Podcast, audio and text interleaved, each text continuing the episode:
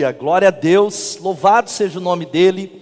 E eu já falei, eu celebrei nessa semana e ontem, me ajoelhando, agradecendo de verdade, emocionado diante de Deus, porque eu não sou digno de tudo que Ele tem feito, grato pela vida, grato pela igreja, grato por Jesus e grato porque há mais de 30 anos, por causa da graça dEle, todos os domingos eu estou celebrando ao Senhor com o povo e a família dele, que é a igreja de Jesus. Você pode dar um glória a Deus? Então você precisa se sentir privilegiado por estar num lugar como esse. E eu quero falar e conversar com você nessa noite. Eu encorajo você a fazer duas coisas, você que está em casa. Enviar o link para alguém agora, ainda dá tempo, usar o seu celular, convidar, compartilhar a palavra. Você que está em casa, eu quero conversar com você sobre como eu posso vencer os meus medos. Você pode repetir isso e fazer essa pergunta: como eu posso vencer os meus medos? E esse é um assunto mais do que pertinente num tempo que nós vivemos, não preciso falar muito sobre ele. Tempos de Covid-19, tempos de instabilidade, de medos mais variados, e eu sei que você também luta com medos.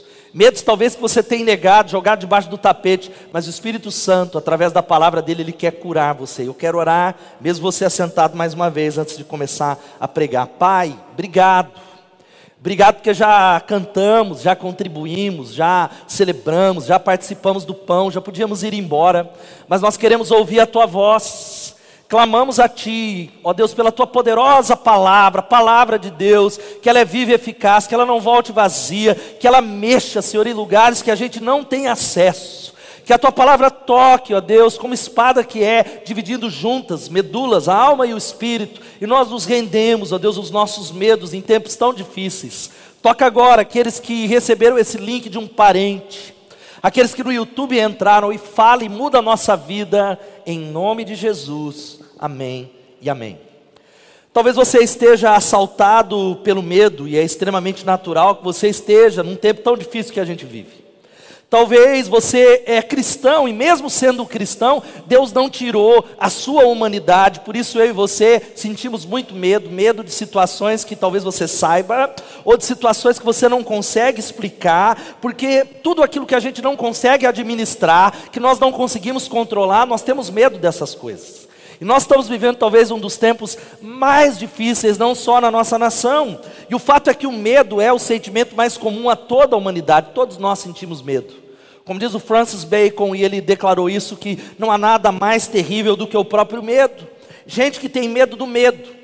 E não é à toa que a Bíblia, ela repete centenas de vezes. Alguns dizem que é 365 vezes, mas eu nunca contei. Mas a Bíblia diz isso centenas e centenas e centenas de vezes. O mandamento mais repetido que é: não tenha medo. Não temas. Não tenha medo, do Gênesis ao Apocalipse, e nós estamos vivendo um cenário muito difícil. Essa é a palavra de Deus para nós, uma pandemia que assola o mundo, desequilibrando o sistema de saúde. Você sabe que na nossa cidade nós estamos orando, nós estamos acompanhando, nós estamos clamando, mas há momentos em que diminuem os leitos, talvez, e há mais vagas, há momentos em que sobem é, os casos na nossa cidade, e nós não estamos diferentes de um ano atrás, talvez até pior. Nós oramos para aumentar a vacinação, mas há um tempo de instabilidade, produzindo, sabe o que? Um terremoto na economia gente com medo de, de perder o seu emprego, e celebramos sim o aumento da economia nesses três, nesse trimestre. Quem pode dar um glória a Deus? Mas o fato é que isso não tem a ver com os mais pobres. Na nossa cidade, os mais pobres se tornaram ainda mais pobres. Talvez uma das maiores recessões. Talvez o coração de pessoas aqui que são empresários, que estão ansiosos, com medo do que virá. Pessoas que se retiraram do mercado. Pessoas que têm empresas de porte médio, que não sabem como vão pagar as contas. Pessoas de empresas pequenas que fecharam as suas portas. E tudo isso traz medo, medo, medo, medo. Não só do Covid, mas aos medos mais variados nesse auditório. E essa semana a nossa equipe saiu às ruas para perguntar a algumas pessoas quais são seus maiores temores. Eu queria que você conferisse e ouvisse um pouquinho o medo das pessoas. Olá família Bethesda, eu sou a Ana Júlia e a gente está aqui nas ruas para descobrir qual é o maior medo das pessoas. Vamos lá? O medo é que a gente perca a saúde e perca a união da família. Meu nome é Andressa e meu maior medo é meu pai morrer. Qual é o seu maior medo? Ficar doente em cima de uma cama. Camille, qual é o seu maior medo? Eu tenho bastante medo de altura. Meu maior medo hoje É ver minha família doente. Segurança. Ladrão que entra na casa da pessoa e faz refém. Olá, qual é seu nome? Meu nome é Ricardo. Ricardo, qual é o seu maior medo? Na verdade, eu não tenho medo de nada. Ah, meu medo é que dessa pandemia que tá aí e ela, e ela não tenha fim, né? Lívia, qual é o seu maior medo? Pular de paraquedas. Meu maior medo é de chegar no fim da minha vida e pensar que eu poderia ter feito. Então acho que eu procuro sempre fazer tudo que eu posso e não ter medo. Vanessa, qual é o seu maior medo? Ser atropelada por um carro quando atravessa a rua. Eu acho que na situação que a gente vive hoje em dia, o maior medo é vir a falecer sem Cristo. Se dedicar muito mais à carne, às coisas prazeres do mundo, perder a salvação. Uau!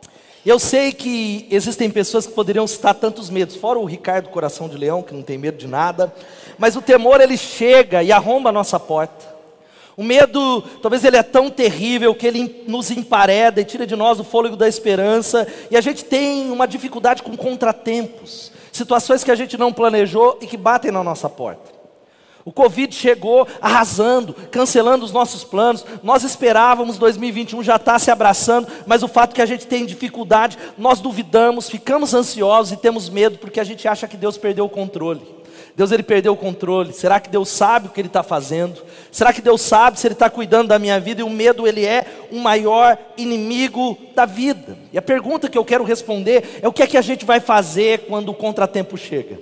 O que é que eu vou fazer quando o contratempo, a dificuldade, a enfermidade chega e nos enche de medo? E preste atenção nessa noite. Se você está cheio de fé, você vai se beneficiar das lutas. Eu vou repetir, você que está em casa. Se você está cheio de fé na palavra de Deus, as lutas não vão te derrubar e você vai crescer com ela. Por outro lado, se você está caminhando no medo, se você estiver cheio de medo, sabe o que vai acontecer? Você será quebrado por conta desses contratempos. As dificuldades vão quebrar você, vão destruir você. E o medo é algo que é como um espírito. Essa semana eu preparando essa palavra, eu pedi oração para os intercessores, sem razão aparente, eu fui tomado de muitos medos, os mais variados, inexplicáveis. O apóstolo Paulo, ele diz que o medo não é só um sentimento, ele é um espírito. É um espírito opressor, é um espírito invasor. Ele vai dizendo a Timóteo que Deus não nos deu um espírito de medo, mas de coragem, de amor e de moderação. Porque todos nós que estamos aqui temos medos secretos, é ou não é? Você tem medo, tem homem que tem medo de barata, não é verdade? Tem homem que tem medo de rato, tem medo de borboleta. Você talvez tem medos aqui de que ninguém irá amá-lo. Você tem medo, talvez, que a sua vida não importe que ninguém vai notar você, que você vai passar em branco, que a sua vida não faça diferença. Talvez você tenha medo de nunca encontrar o amor da sua vida, medo da solidão, medo de que as pessoas rejeitem você se souberem quem você é. Se as pessoas souberem os seus pecados e disserem assim, ó, aquela voz, eu sei o que você fez no verão, no verão passado, é mais fácil eu colocar máscaras, mas o fato é que a nossa geração tem uma marca: fobias, fobias, fobias, fobias e fobias as mais variadas. E eu citei aqui. Tem gente que tem medo de lugar aberto, tem gente que tem medo de lugar fechado, tem gente que tem medo da solidão, tem gente que tem medo da multidão, tem gente que tem medo da vida e tem gente que tem medo da morte, encurralado e sufocado pelo medo. E orando para que qual é a passagem, eu escolhi, a escolha óbvia para mim, que Deus colocou no meu coração, é a história do Natal que eu quero compartilhar com você. E eu sei que você vai falar, pastor, devia guardar para dezembro, mas a história do nascimento de Jesus é uma ilustração prática para nós de como é que nós podemos vencer os nossos medos. É uma ilustração poderosa e prática, porque presta atenção: o nascimento de Jesus estragou o plano de todo mundo. Todas as pessoas que estavam envolvidas de maneira pessoal, de alguma forma, ficaram apavoradas, amedrontadas, aterrorizadas. Isso causou muito medo. E é tão significativo que quando a gente vai lá para a história do Natal, em Mateus, em Marcos, em Lucas, em Mateus e Lucas principalmente, o anjo repete, há uma palavra pelo menos quatro vezes dizendo: não tenha medo, não tenha medo, não tenha medo. O anjo diz: não tenha medo para Maria, diz: não tenha medo para José, diz: não tenha medo para os pastores, não tenha medo para Zacarias e Isabel, não tenha medo, porque essas notícias assustaram toda Jerusalém. Nós conhecemos a história, quem pode dar um glória a Deus por Jesus? Mas nós precisamos nessa noite entrar na história e observar o pano de fundo. E foi exatamente isso. E quando eu olho para a Bíblia, eu vejo que eles lá lidaram com os mesmos medos que eu e você estamos lidando aqui. Os mesmos medos. Os medos não mudaram. E eu não sei o que você está fazendo para perder o sono. O que é que você está lutando? O que, que causa pânico? E há pelo menos cinco medos que essas pessoas enfrentaram, e eu vou citá-las. Primeiro, nós olhamos para Maria, o medo da inadequação. O medo da inadequação, você pode falar o medo da inadequação? Agora a gente precisa, nós sabemos o final da história, mas Maria provavelmente ela tinha de 15 a 16 anos. Era uma camponesa.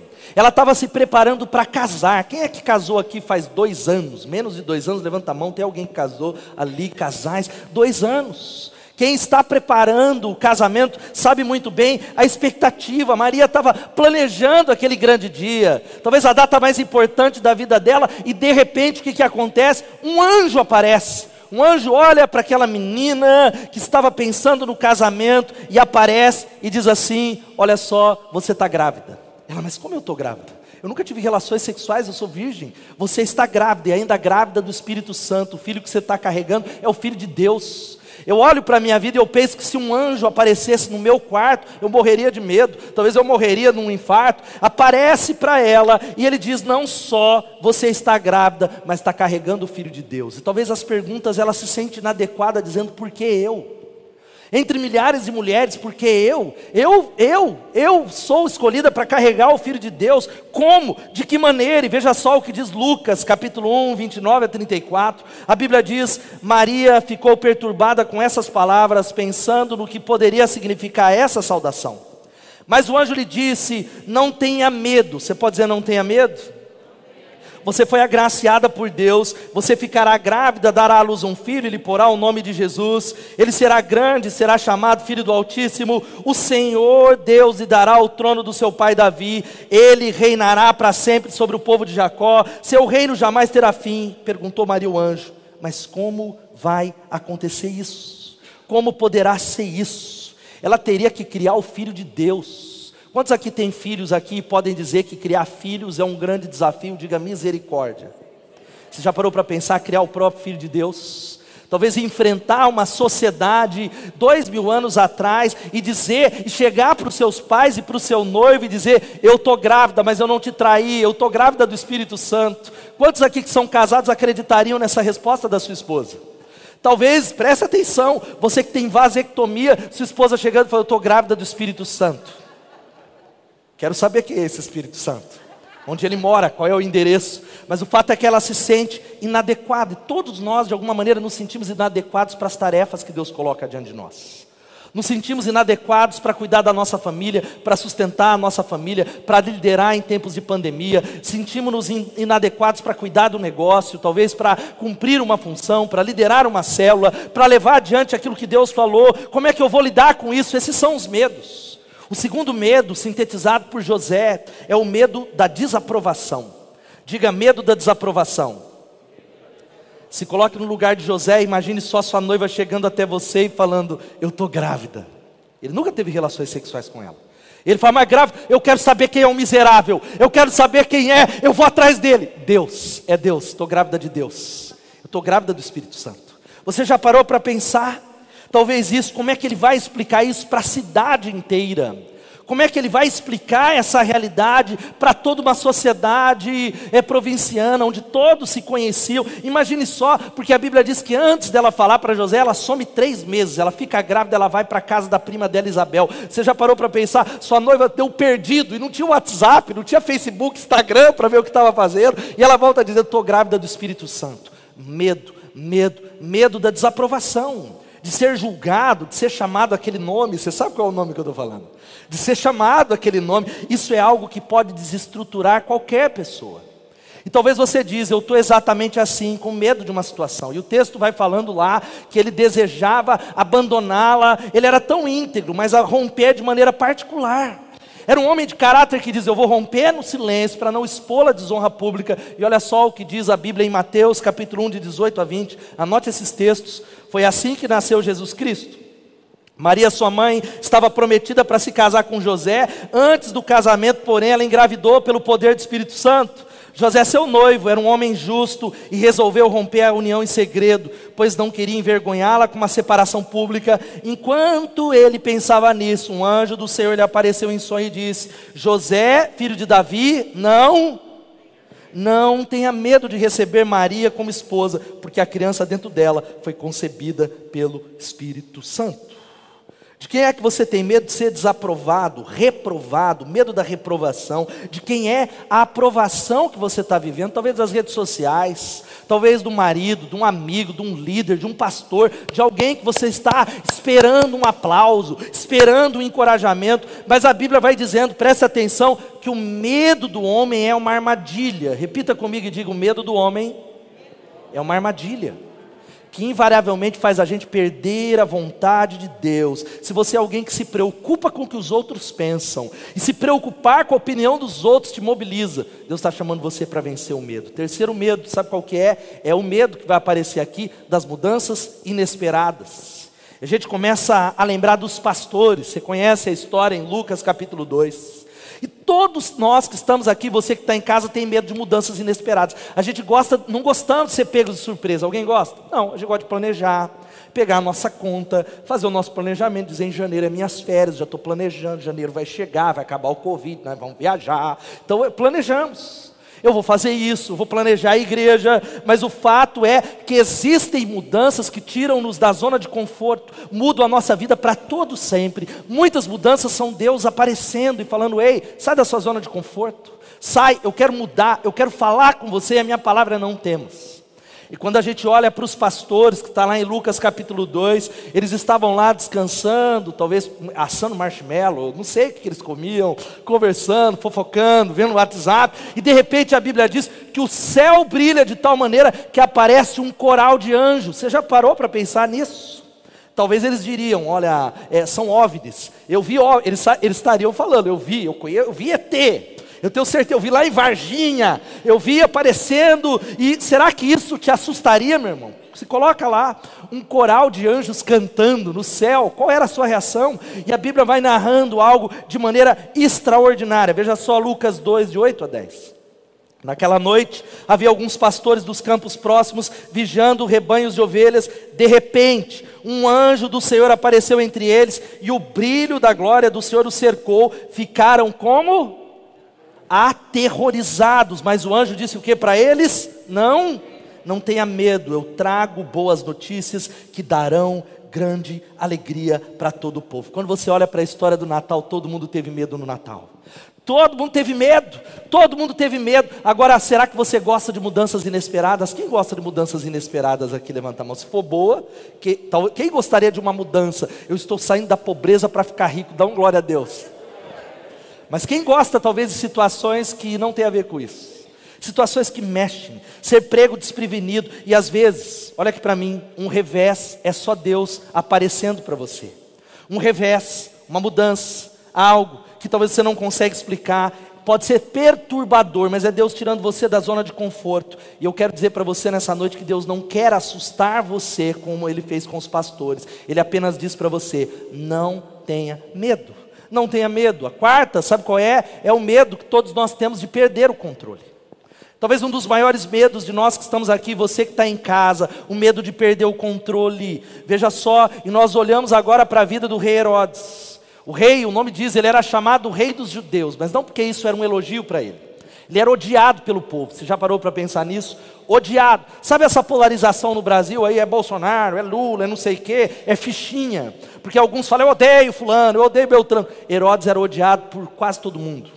De tal maneira que a família dele já havia sido assassinada. Toda a família, dois irmãos, os pais haviam sido assassinados. E por isso ele era alguém paranoico quando você lê as escrituras. Doidão maluco, com síndrome de perseguição, e ele manda, sabe, quando ele ouve que vai nascer o rei, queria tomar o trono dele chamado Jesus, ele manda assassinar todas as crianças abaixo de dois anos, porque ele tem medo de perder o controle.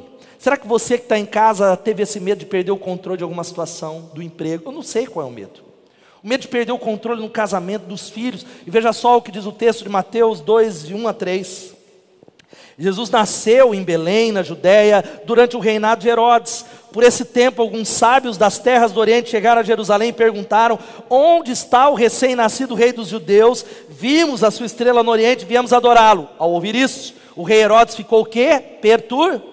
E com ele todo o povo de Jerusalém. A gente canta as músicas lindas de Natal. Podia até falar para o Paulo fazer umas aqui, umas músicas, é lindo? Quem gosta de música de Natal? Quem fala assim, ao Natal as músicas me deixam calmas? Quem pode falar glória a Deus? Mas naquela época ninguém ficou calmo, não, gente. Todo mundo ficou desesperado, amedrontado. Será que você é alguém? O que é que está fora de controle hoje na sua vida que você tem medo de morrer? Que está te levando a um desespero tão grande talvez algo que está fora de controle, preste atenção, você está tentando controlar, você está tentando rodar os pratos, falar, não, eu vou conseguir, é o Covid, vai dar jeito, eu vou controlar, agora vai, eu estou planejando, mas como é que eu sei quando eu estou com tanto medo que algo está fora de controle? Como eu sei, pastor, que algo está fora do meu controle? Como saber o que eu posso controlar e o que eu não posso? É simples, sempre há uma luz de aviso. Sempre há no painel. Quando você tenta controlar o incontrolável, tem uma luzinha de emergência que se chama, sabe o que? A luz de advertência chamada preocupação.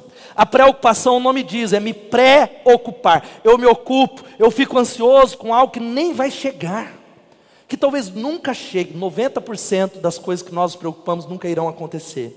Eu estou preocupado com medo do meu filho se perder, eu estou preocupado do cheque que vai cair em dezembro, eu estou preocupado com uma doença, eu estou preocupado porque o meu pai morreu, a minha família morreu de câncer e eu estou com uma dor, eu estou preocupado com isso, com aquilo.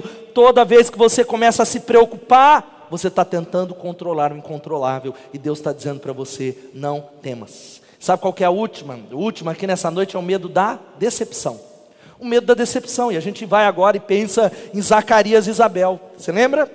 Zacarias e Isabel, eles tentaram engravidar e fizeram de tudo que você imaginar. Fizeram, não tinha naquela época, mas certamente eles teriam feito inseminação, gastaram dinheiro e foram e tentaram e oraram, foram para a corrente de oração, foram para a igreja batista, para a vara florida de Arão e pediram e ungiram e foram no profeta e nada. Agora eles são velhos e não têm filhos. Eles não têm filhos, ele é um idoso. Zacarias não acredita. O anjo aparece e diz: Ó, oh, a sua mulher Isabel vai engravidar. E ele não crê. Sabe por que, que ele não crê? Porque é mais ou menos assim: para de querer me enganar. Eu não quero ter falsas esperanças. Eu não vou sonhar mais. Eu não quero ficar com esperança na igreja, na célula, de multiplicar, esse papo do pastor de coisas maiores. Que coisas maiores? Eu estou vendo isso, eu estou dois anos, e eu não estou vendo nada acontecer, então eu tenho medo de ser decepcionado por pessoas. Então eu não vou me envolver com uma célula, porque lá atrás eu fui decepcionado. Sabe qual é a solução? Me guardar, me proteger, me distanciar. Zacarias nada acredita, porque tem medo de ter esperanças e novamente ser decepcionado. Gente, quando você tem uma dificuldade e decepção uma atrás da outra numa área, essa área é uma fortaleza de medo. Se é uma área, uma área, pense uma área na sua vida que você fica desesperado, é porque você teve uma decepção, decepção, e você diz: Eu já tive tanta decepção que eu não quero mais ter esperança. Mas veja só o que diz Lucas capítulo 1, de 11 a 13. O que a Bíblia diz então, um anjo do Senhor apareceu a Zacarias, à direita do altar do incenso. Quando Zacarias o viu, perturbou-se, foi o que? Dominado pelo medo. Mas o anjo disse o que para ele? Não tenha medo, Zacarias, sua oração foi ouvida. Isabel, sua mulher, lhe dará um filho e você lhe dará o nome de João. Você já reparou que Deus ele fala todas as vezes não tenha medo? Deus ele fala não tenha medo, você entendeu o ponto dessa noite? O ponto dessa noite é Deus não quer que você tenha medo em nome de Jesus. Você pode dar um glória a Deus? Não importa o revés, não importa o contratempo, não importa a luta, Deus não quer que você tenha medo, Ele está dizendo: não temas. Deus se importa com você e Ele te trouxe aqui para dizer: não importa aquilo, você que está em casa, não importa o que você está passando, Ele está dizendo para você: não temas, não temas, não temas, não tenha medo. Agora, quais são os medos que você tem passado na sua vida? Talvez o medo da desaprovação. Então a gente vai agradar as pessoas. Eu vou falar sim para tudo. Eu vou fazer aquilo que talvez é até contra Deus, porque eu quero ser aplaudido. Ou talvez o medo das mudanças, como os pastores. Então, como eu não quero que nada mude, eu vou fazer tudo do mesmo jeito. E qualquer coisa que muda no meu calendário, isso me dá quase um infarto. Isso me leva à ansiedade, ou talvez o medo do, de perder o controle como Herodes. Então eu não quero que ninguém mexa com os meus planos, porque eu não quero perder o controle, ou o medo de ficar decepcionado. Então, para não ficar decepcionado, eu não vou acreditar mais. Eu não vou ficar com esse papo de declare que 2021 melhor está por vir, declare 2021 ano da fé, declara que vai sua célula vai multiplicar, declarar. Eu prefiro ser pés no chão. Eu prefiro ser racional e como alguém que te ama como alguém que ora por você, que está em casa, Igreja Batista Bethesda, diariamente orando por esse rebanho há 15 anos. Eu quero, você precisa nessa noite trocar o seu medo pela fé. Quem pode dizer amém? Deus está te chamando para trocar o medo pela fé, trocar o espírito de medo. E como é que eu posso fazer isso? Faça as mesmas coisas que essas quatro pessoas que eu citei fizeram no primeiro Natal. Se você quer reduzir o pânico, a ansiedade e como é que eu posso vencer os meus medos, em primeiro lugar, sabe qual é o primeiro conselho? Entregue sua vida a Deus todos os dias. Amém? Se é uma igreja pentecostal, você já estava sapateando aqui, irmão. Vou falar. Entregue a sua vida a Deus todos os dias. Sabe como a gente vence o medo, meu irmão? Começa com rendição. Eu entrego a minha vida todo dia a Deus. Eu começo todas as manhãs declarando a rendição, dizer eu me rendo, eu paro de lutar, chega, eu te entrego, eu abri mão do controle. É a primeira resposta à ansiedade, ao medo e ao pânico. E foi exatamente isso que Maria fez como resposta ao medo da inadequação, o medo de, de não ser apta para cumprir o que Deus deu, o medo de decepcionar pessoas. Veja só o que ela diz em Lucas capítulo 1, 38. Maria diz: Eu sou serva do Senhor, que aconteça comigo tudo o que foi dito a meu respeito, e o anjo a deixou, louvado seja o nome de Jesus. Você está entendendo o que está acontecendo aqui? Você já disse isso. Você disse isso nessa manhã ou nessa noite, começando o seu dia. Você que está em casa, você já orou dessa maneira, falando: o que Deus quiser que seja feito na minha vida, eu recebo. Seja feito conforme a vontade do Senhor, eu recebo a vontade, eu estou disposto a aceitar tudo que Ele tem para a minha vida. Isso é rendição que vence o pânico e o medo. Quem pode dar um glória a Deus? Mesmo que não, você já parou para pensar que Maria não entendia? Está grávida do Espírito Santo? Tem mulher que não entende nem como que está grávida do marido, tem casal que tem casais que eu encontro aqui, e aí fica grávida, é casada, está tudo certinho. E eu falei, por que vocês estão tão assustados? Vocês estavam tentando? Estávamos. Mas então o que vocês estão com medo? Ah, porque eu não esperava que fosse tão rápido. Imagine Maria. Grávida, ela diz: Eu estou disposto. E eu quero dizer que a confiança dela não estava nela, estava em Deus. Sua confiança está nele. Ele vai capacitar você em nome de Jesus. Amém. E eu sempre cito, há 15 anos atrás nós começamos a Igreja Batista Bethesda, eu comecei a Igreja Batista Bethesda, e nós começamos sem equipe, sem dinheiro, sem suporte, com algumas famílias que estão aqui, sem eu nunca ter sido um pastor, era o meu primeiro ministério, eu nunca fui pastor sênior, mas eu tinha uma coisa, e essa igreja tem até hoje, sabe o que é? Confiança em Deus. Você crê no Senhor? Se renda a Ele nessa noite. Por isso que a oração que nós devemos fazer é o que está lá em Jó, capítulo 11, de 13 a 18, que diz assim: 13 a 19 vai dizendo algo extraordinário. Se ao menos você preparasse o coração e levantasse as mãos a Deus em oração, livre-se dos seus pecados, deixe toda a maldade para trás, então seu rosto se iluminará com a inocência, você será forte e não terá medo, você se esquecerá dos seus sofrimentos, serão como águas passadas, sua vida será mais luminosa como meio-dia, até a escuridão será clara como amanhã, você se sentirá seguro, porque terá esperança, estará protegido e descansará tranquilo, sem medo se deitará, e muitos buscarão a sua ajuda, louvado seja o nome de Jesus. Quem quer viver isso? Quantos querem viver isso? Tudo isso começa com rendição todos os dias, a primeira oração que você faz é dizer assim: Deus, a minha vida é tua. O meu passado é teu, o meu presente é teu, o meu futuro é teu, a minha família é tua, tudo pertence ao Senhor e eu te entrego. Renda-se a Deus. Sabe qual é a segunda coisa? A segundo conselho é esse: pare de ouvir as vozes do medo ao seu redor. Repita comigo, vamos falar isso? Gente, isso, a, a política está contaminando tudo, e tem crente que só fica pensando em política, e ele não é alguém bíblico. Nós precisamos olhar, não importa ah, minha ideologia é de direita, eu estou mais à esquerda, ah, olha para a Bíblia, irmão. Lê a luz do, do, Evangelho, a sua cosmovisão é cristã, e a, uma coisa a gente precisa observar: a mídia sempre foi O mundo é cheio de oposição àqueles que servem a Deus e o mundo está cheio de gente medrosa. O mundo, eles não conhecem a Deus. Por isso que você não vai ver boas notícias na mídia, no jornal, você não vai ver boas notícias. A notícia ruim vai ter maior destaque. Não há. A propósito, tem uma outra coisa. Talvez a maior voz de medo não é do rádio, não é da rede social, não é do parente, está dentro de você. As maiores vozes que diz: você não vai dar conta, pede para sair, você não é capaz, o Covid vai arrastar, você vai para UTI, vai morrer, não vai dar certo. E você precisa, sabe o que? Substituir o medo pela fé e parar de ouvir você. Sabe o que diz Romanos capítulo 14, 23? A Bíblia diz que tudo que não provém da fé é. Tudo que não provém da fé é. Porque o medo é o oposto da fé. Toda vez que você está andando com medo, você não está andando com fé. E eu, como pastor dessa igreja, é uma luta, e Deus ele me chamou para andar pela fé, mas há muitas circunstâncias na minha semana que eu olho para o medo, para a circunstância, para o caixa, para a dificuldade, e aí o Espírito Santo ele me chama, me dá uma palavra como essa, falando: ei, ei, ei, você está andando com o medo, não com a fé. E eu não sei se você sabe disso, que o medo é uma doença contagiosa. Quantos sabiam disso? Ô louco, você que era o Covid. O medo, contagia, o medo é contagioso. Se você anda com pessoas medrosas, se você anda com pessoas negativas, se você anda com pessoas cheias de medo, o que, que vai acontecer? Adivinha? Você vai ser quê? Alguém cheio de medo. Talvez há pessoas, e lógico, a situação do Covid é muito séria, mas nós temos, passou aqui no domingo, centenas de pessoas, e tem gente que já poderia voltar para o culto, mas não vem porque está cheio de medo, está cheio de aterrorizado. Aí como é que a gente diminui o medo? Desligue a TV e os noticiários negativos da TV. Quem pode dizer amém?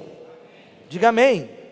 Mas eu vou ficar desatualizado, pastor. Se eu vou ficar meio desatualizado. Desliga a TV, sai das redes sociais uma semana. Estudos mostram que quanto mais você ouve algo negativo, mais irritado você fica e com mais medo você fica. Então desliga a televisão e os noticiários. Segunda coisa, comece a andar com pessoas de fé, louvado seja o nome de Jesus. Quem pode dar um glória a Deus? Você que está em casa, você que nos visita, por isso que é tão importante uma família de fé.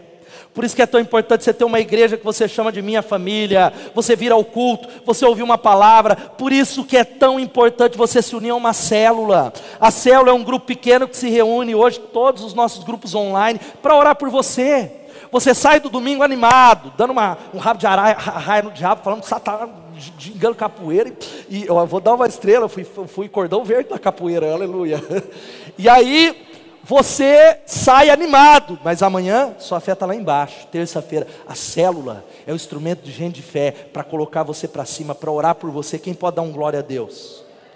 E há um texto poderoso, uma promessa de Jesus para nós, que eu queria que a gente lesse, todos nós lêssemos juntos, que está lá, Isaías 41, 10, 13, e eu queria que você declarasse com força e fé. Vamos ler, palavra de Deus que diz assim: Por isso não tenha medo, pois eu sou o seu Deus, eu fortalecerei e o ajudarei, eu segurarei com a minha mão direita vitoriosa, pois eu sou o Senhor, o seu Deus, que o segura pela mão direita e diz a você: não tema, porque eu o ajudarei. Louvado seja o nome de Jesus. Palavra de Deus, palavra dele, aleluia. Sabe qual que é o terceiro conselho, penúltimo para nós? Encha a sua mente com música que louva a Deus. Encha a sua mente com música que louva a Deus. Você sabia que a Bíblia ensina em muitas partes, em muitas partes das Escrituras, que o louvor é uma arma contra o medo, que a adoração é um antídoto contra a ansiedade, que a adoração é saúde emocional. Quando você canta, quando você celebra, quando você louva, quando você escuta, você abre a sua alma para que o Espírito Santo coloque o poder de Deus dentro de você. Quem pode dizer glória a Deus? Você abre as janelas, você afasta o medo, porque a adoração é saúde emocional e o louvor é uma arma de vitória. Você tem cantado músicas que louvam a Deus? Você já percebeu, gente? Todas as situações de calamidade no mundo as pessoas correm para buscar a Deus, só no Brasil, você que está em casa, que ainda, eu não ouso fazer uma afirmação categórica e profética, não tem essa palavra direta de Deus, mas existe uma leve coincidência, é óbvio, existem problemas estruturais, políticos, os políticos, mas o Covid não tem diminuído na nossa nação. Talvez um dos países com maior índice de mortalidade, porque talvez, talvez, simplesmente por isso, existe um povo que não está enchendo as igrejas, não está buscando a Deus, não está chorando diante de Deus. Eu conheço muita gente que afastou de Deus durante a pandemia, e talvez no tempo de crise, pessoas buscam a Deus. Quando a gente olha para as guerras, para as catástrofes, pessoas clamam, clamam, buscam, oram. E eu lembro que na época da guerra do Iraque, existem igrejas batistas lá, em Bagdá, que são de milhares de pessoas. Você sabia disso? A igreja perseguida na Indonésia, no Paquistão, tem igreja de milhares, igrejas de mais de 100 mil membros, no lugar onde podem perder a vida por uma simples razão. Eles entenderam que quando nós buscamos a Deus, quando Deus está perto, nós perdemos o medo. Diga assim: quando Deus está perto, nós perdemos o medo. E você sabe o que Maria fez quando ela sentiu medo? Maria, que nós estamos citando nessa noite, ela escreveu uma música e cantou para Deus. A Bíblia diz que ela escreveu uma canção que vai aparecer aí na tela, e a Maria, ela respondeu, está lá. A Maria respondeu: Minha alma exalta o Senhor, como meu espírito se alegra em Deus, meu Salvador porque ele observou sua humilde serva, e de agora em diante, todas as gerações me chamarão abençoada, porque o Todo-Poderoso é santo, ele fez grandes coisas por mim, demonstra misericórdia a todos que o temem, geração a geração.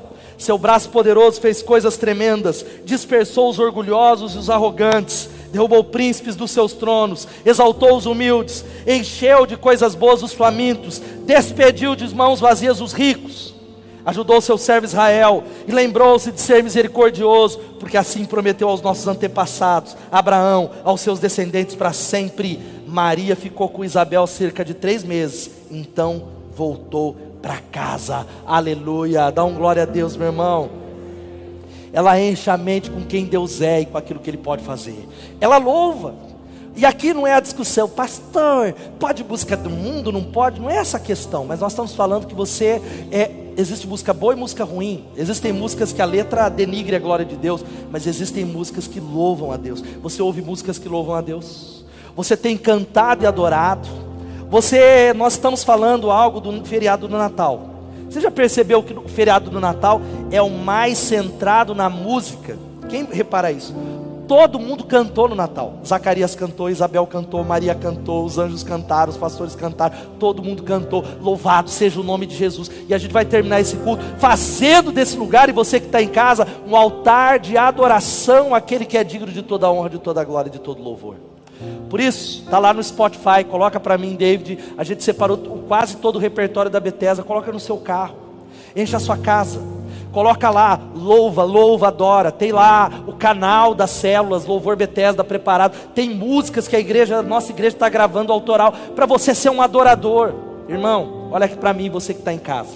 E eu sei, irmão, não sai não, porque aqui não dá para você levantar, mas você que está em casa, aí eu vou desligar, que esse pastor não gostei dele. Falou algo em casa é fácil, irmão. Aqui você pode até desligar, em casa você desligou, vou fantástico, ver os gols. Vou ver o São Paulo perder de novo. Ah, vou ver tal ver o Flamengo perder, aleluia. Deixa eu falar uma coisa para você. Sabe o cronômetro que tem aqui? Tem gente que nem sabe que tem cronômetro, que só chega no meio dos louvores que Deus habita, né, Edmilson? Tem gente que acha assim, ó. A Bíblia fala que no meio dos louvores Deus habita. Ele chega sempre no meio dos louvores do culto. Querido, o cronômetro que está antes do culto não é para dizer que legal, né? Olha que da hora, o João é bom pra caramba. Não, o cronômetro está falando assim para gente. Falta cinco minutos, o rei já está aqui. Falta três minutos, Aqui a plateia não é vocês, eu não estou falando para uma plateia, a plateia é de um que é Jesus Cristo, Rei dos Reis e Senhor dos Senhores. E a gente começa a se posicionar, alguns servindo, e aí o cronômetro está falando: ó, 30 tá, segundos, o rei está aqui, nós vamos começar a adorá-lo, o rei chegou, e quando zera, sabe o que a gente começa a fazer? Celebrar e cantar, e cantar e celebrar aquele que é digno de toda a honra, de toda a glória, de todo louvor. Você precisa fazer isso. E a última coisa, a banda vai chegar, sabe como eu venço o medo? basear sua esperança nas promessas de Deus, não naquilo que eu acho que eu posso fazer. Irmãos, a pandemia chegou para falar que a gente não sabe é nada. Esperamos que até o final do ano, quantos creem que a vacina vai chegar? Dá um glória a Deus. Não fica com medo de virar jacaré, não, irmão. Eu sempre fui vacinado, tudo que é vacina, vacinar todo mundo, aleluia. Aí tem, olha lá, ó, o Lula, tem nada a ver com isso, irmão. Tem que, olha lá, vacinar, mas a gente não tem garantia de nada. Não tem garantia, tem cepas chegando, o medo batendo na nossa porta, não tem garantia. A única coisa que a gente precisa fazer nessa noite, você que está em casa, é dizer: Eu estou tomando a decisão, pastor, de basear não naquilo que eu posso, mas no que Deus pode fazer. As promessas dele, ele é fiel. É isso que dá confiança a Maria e José. Maria responde a Isabel no versículo 45, antes dela começar a cantar. Olha o que ela fala, está no texto. Feliz é aquela que creu que se cumprirá aquilo que o Senhor disse. Aleluia! Bem-aventurado é aquele que crê. Você crê naquilo que o Senhor falou? Quem pode dizer amém? Você que está em casa, você pode dizer amém. Eu creio naquilo que Deus falou. Eu creio na Bíblia. Eu creio na palavra dele. Você acredita que ele vai fazer? Eu creio em nome de Jesus. Eu estou numa ansiedade e vai chegar a hora de muvuca. Quando todo mundo acabou Covid, aí nós vamos fazer uma noite de louvor e adoração. Se for no meio de semana, vai falar: Pessoal, ninguém no seu lugar, todo mundo aglomerado aqui, aleluia para louvar a Deus. Eu creio, eu creio, eu creio. Fica de pé no seu lugar. Olha só o que diz o Salmo 56, 3 a 4. Salmo 56, guarda essa palavra, memoriza.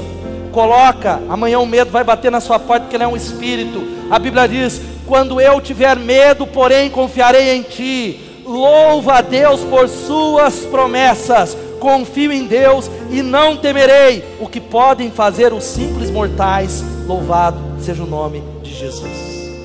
Eu não sei, meu amigo, qual é o contratempo que você está enfrentando, qual é o medo que está segurando, sufocando você, o medo de perder um pai, um marido, um esposo, um filho, medo de perder as finanças, não sei qual é o medo, talvez rondando seu coração, mas eu sei que se você praticar esses quatro princípios simples, muito simples, o medo vai embora.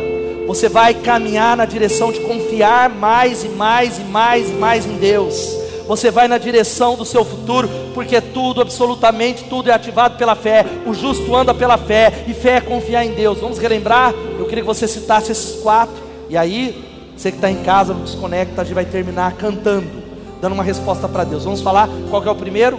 Entregue sua vida a Deus todos os dias. Pare de ouvir as vozes do medo ao seu redor. Encha a sua mente de músicas que louvam a Deus. Baseie sua esperança nas promessas de Deus. Aplauda ele se você recebe essa palavra. Quero orar com você e você que está em casa, abaixe sua cabeça. Eu queria orar pedindo a Deus. Enquanto eu oro, você vai entregando os seus medos ao Senhor. Todos nós temos medos. Vai entregando, falando: Jesus, eu estou entregando a Ti. Senhor, eu estou pondo no Teu altar. Eu peço a Tua ajuda, me ajuda. Senhor, é algo que eu não consigo controlar. Mas eu entendi nessa noite a Tua palavra: não temas, não temas, não temas, porque eu sou contigo. Não temas, porque eu te fortalecerei. Vai orando, orando. Você que está em casa. Talvez há pessoas entregando a vida a Jesus, voltando para a igreja, renovando a aliança. Você que nos acompanha de outra cidade, comenta aí. Se você está recebendo Jesus nessa noite, tem um QR Code aí. Você vai preencher, dizer: Eu estou entregando a vida a Jesus. Eu estou entregando. Senhor Jesus, nessa noite nós estamos declarando que não deixaremos o medo nos dominar. Pai, nós estamos trocando o nosso medo pela fé. Pai, nós não controlamos, mas nós escolhemos sim declarar a nossa confiança, rendendo-nos a Ti. Nós nos rendemos como cantamos, nós entregamos o nosso futuro. Senhor, nós estamos aqui parando de ouvir vozes que nos esmagam, por isso cura o medo, repreende a obra maligna. Pai, eu clamo agora que pessoas que têm medo do futuro, medo de perder relacionamentos, medo da vida não causar uma marca, medo de não serem reconhecidos medo de doença, medo da morte, medo da vida, que seja quebrado agora no poder do Espírito Santo de Deus. Senhor, pessoas que estão nascendo na família de Deus, salva e cura. Eu oro no nome de Jesus. Sabe o que a gente vai fazer? Você não vai sair correndo ainda não. Você que está em casa, você já está em casa. Quem está aqui ainda tem que ir embora para casa. Quem está em casa já está em casa. Nós vamos cantar.